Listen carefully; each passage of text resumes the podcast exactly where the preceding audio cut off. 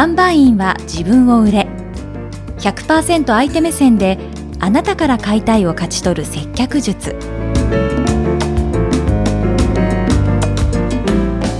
こんにちはフリーアナウンサーの高山ゆかりです。今回も尾崎さんよろしくお願いいたします。よろしくお願いします。さあ前回はですね年収3000万円までに上り詰めた会社員時代というテーマでどのようにして年収3000万円を達成したのかというお話をお聞きしました、はい。で本当にこの年収3000万円というのはたどり着きたくてもなかなかたどり着けない本当に素晴らしい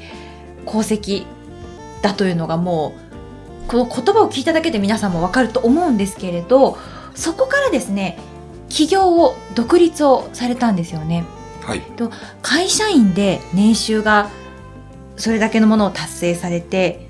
一方で独立とか起業っていうのはやっぱりすごくリスクが伴ったりとか、うん。もしかしたらそうそれまで手にしていたものを失ってしまうかもしれないじゃないですか。なので今日はですねそのどうしてどういったきっかけではい。起業に踏み切ったのかっていう部分をお聞きしてみたいです。はい。まず、もともと独立願望って終わりになったんですか？そうですねあのー前回でもちょっとお話しした20代で1000万を稼ぐはいって。いうのの次のもともと決めてたのが30歳で独立するっていううーん。っていうのが決めてたっていうのがあったので、いや、その、なんとなく独立したとかはなくて、うん。で一応、その20代で達成もできたし、でちょうど独立したのも30歳、ちょっと前かな ?29 歳ぐらいほ時に独立し、で、まあ、独立しようと思ったきっかけの、まあ、決めてたっていうのはもちろんあるんですけど、うんやっぱ勇気がいるじゃないですか。う。はい。で、その、心配事よりも、やっぱサラリーマンの時に、会社に売らされてたっていうのが、やっぱり一番でかくて、うん。で、僕が、あの前回もお話ししたお客さんのためにっていうのはう、ん。100%できない状況っていうのが、やっぱサラリーマンとあったんですね。で、まあ、販売業界とか営業業界じゃなくても、やっぱ自分の仕事以外の仕事を解消してやるって、まあ、サラリーマンだったら当たり前じゃないですか。で、例えて言うと、まあ、白い色の、まあ、ベンツをお客さんが見に来てくれて、ただ、これあるあるで、世界に1台しかないのが中古車なので、売れてしまったってあるんですね。で、まあ、ネットで下げても下げるまでちょっと時間かかったりとかするので、うん。なった時に、売れちゃったよね、ごめんなさいっていう。うん。で、会社は、だったら黒いベンツが同じのがあるんだったら、それを売りなさいと。うん。で、じゃあ僕もサラリーマンの時はその黒いベンツを、いや、白じゃなくていいのがあるんですって言って売ってました。だけど、なんか心のどっかで、この人本当は白い車が欲しかったんだよなっていうのがあったんですよ。うん。で、それでは途中でサラリーマンの時に、うーんっていうのがあったので、その白い車を見に来てくれた人に、あ、じゃあ、その違うところから、じゃあ同じ白い車を僕は探してくるので、ほう。それを買ってくださいっていうスタイルに一回変えてみたんですね。はい。そしたら、お客さんはすごい喜んでくれて、はい。ただ時間かかります。で、経営者側からすると、なぜ在庫があるのにもかかわらず、ない車を時間かけて売るんだと。うん。で、これのギャップって僕も所属してるので、会社に貢献してこその給料なので、そういう気持ちもあるし、お客さんのために100%できない状態で心残りのまんま納車まで行く。で、やっぱり、うん、前者の方の売り方をしてる、要は売りつけるような売り方をしてると、やっぱリピート率ってやっぱりほとんどなかったんですね。うん。やっぱその時は納得して買ってるんだけど、2、3年後に思い出してもらえないんですよ。ああ、思い出してもらえない。うん。ねやっぱ印象つけてないからですね。この人が買ってよかったって多分思ってないんだと思うんですよ。ここのどっかで、まあ、売らされた感が、売りつけられた感が残ってる方っていうのはもう次のリピートにはならないと思うので、これ、もう解決するには自分でやるしかないっていう。うん。で、ただ、お金も結構いただいてたので、まあ借金をして、リスクを背負って、はい。正直、あの、まあ、部合、完全部合ではなくて基本給があったので、まあ正直ゼロでも、お金はもらえてたわけじゃないですか。うん独立した瞬間に借金したり、もうお店を出せば固定費がかかるので、マイナスがスタートするってなった時に迷ったんですけど、でも僕がそもそも営業マンで成功できたのはお客さんのおかげで、それがお客さんのために100%できなくなっている状況を、の、なんとかしたい気持ちの方が不安よりも上回ったんで、あじゃあやろうと。自分で30歳で独立するって決めてたんで、で、時期も時期同じぐらいの時期だったし、うんそれで、まあ独立したっていうのがきっかけですね。思いを貫くためにそうですね。独立した。へえ。でも、その、独立しようって思われた裏側で、不安とか、例えば誰かの反対とかそういうものってありましたか？うん。不安はもちろんあって、それは今でもあります。あ、今でも？13年経っても不安っていうのは消えないんですけど、それよりも、こう、お客さんのためにやろうが先行するので、うん僕はそれでいいかなっていうのと、あと、まあ、独立するっていう話を、周りに、まあ、相談というか、まあ言ったときに、まあ、ほぼ全員の方はすぐ潰れるよ。うん。よ、よくないよ。で、やっぱ最後にいた車さん社長にも、一応、そののれん分けで雇われ社長の話があって、はい。まあ、前みたいにはあげられないけど、まあ、看板料は払ってもらえれば全部使っていいし、っていうふうに言われてて、まあ、安定の独立ができる。うん。だけど、結局それは変わらないと思ったのでうん、そこで断って、やっぱ独立してから、2、3年は言われ続けてましたからね。ダメだ、ダメだと。無理だと。そんな甘いもんじゃないと。それはその、と当時の社長さんにそうだったり、前の辞めた、前の会社の社長さんだったり、あとはまあ、うん、知人というか、経営をやられてる車業界以外の方でも、まあそんな甘いもんじゃないと、うん。ふうに言われてたけど、ただ、やってみないとわからないし、まあ正直、うん、守るものもその時にはなかったので、まあ、行動できたというか、うん。それよりも、とにかくお客さんが満足できることはまずやってみたいっていうのが、その気持ちの方が強かったですかね。その気持ちで独立されて、独立された当初って、はい。なんかこう印象に残っていることってありますか？うーん、その、うんなんだろうかな、こう、他の業界の方はわかんないですけど、車業界ってやっぱ前に売ってたお客さんを引き継いでもいいみたいな。ルールがあって。自分で営業頑張って取ったお客さんなんだから、別に辞めたら持ってっていいよっていうような感じのが、がまあわかんないですけどね。僕がいたところだとそんな感じだったんですけど、僕はそれはちょっと違うなと思ったので、本当に地元の友達とか、高校の友達とか、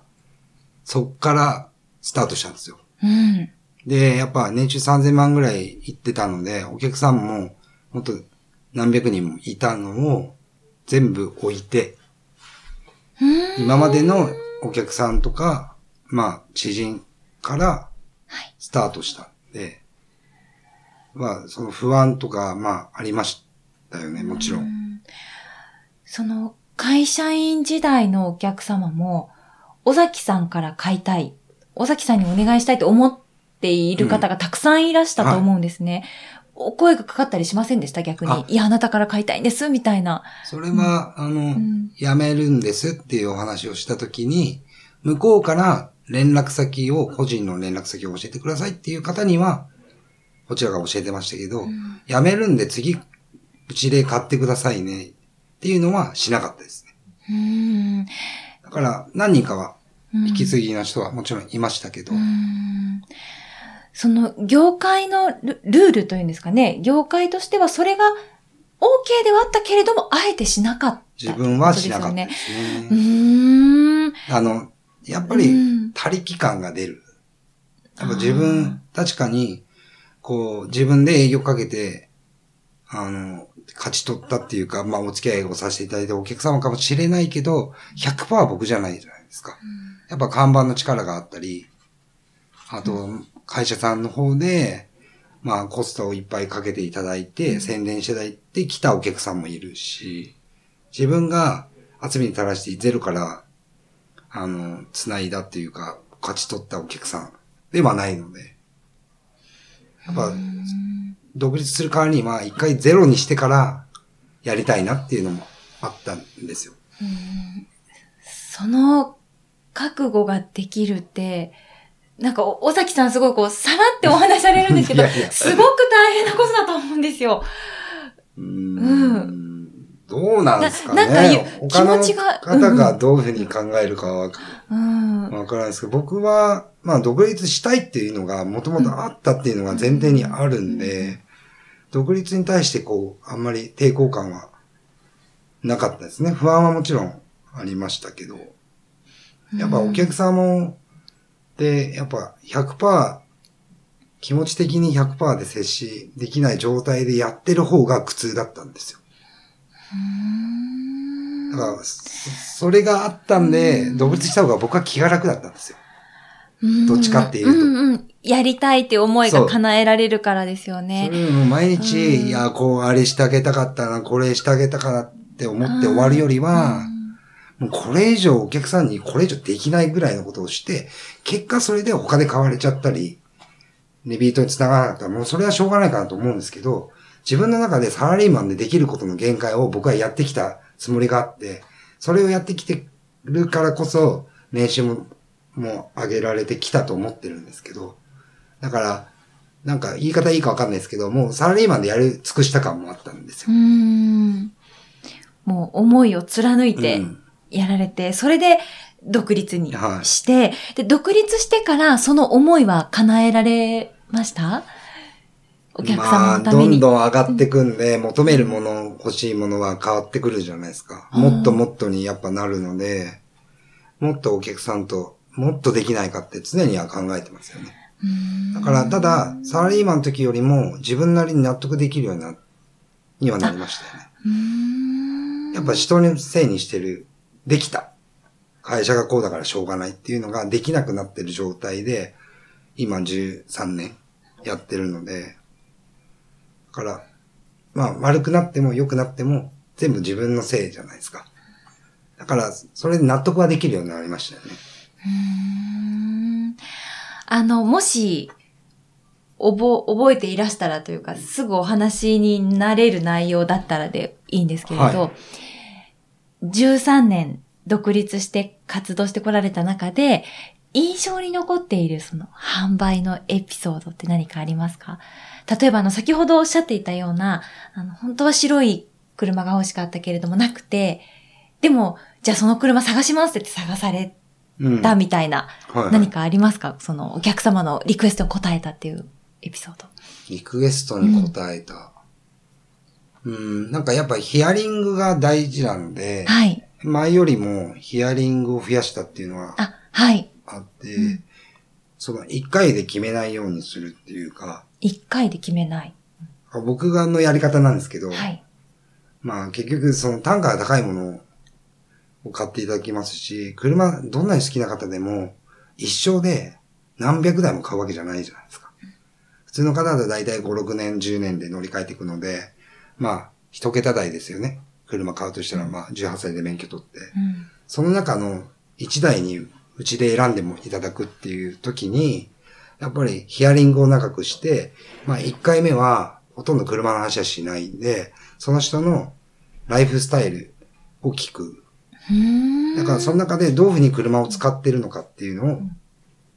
聞きますよね。うんだから、はい。なんていうんですかね、まあ、ベンツで話をすると、ベンツ乗る方ってちょっとこう、目を張りたかったりとか、あと安全性がいいから買うとか、うんまあ言えるんですけど、ただちょっと燃費が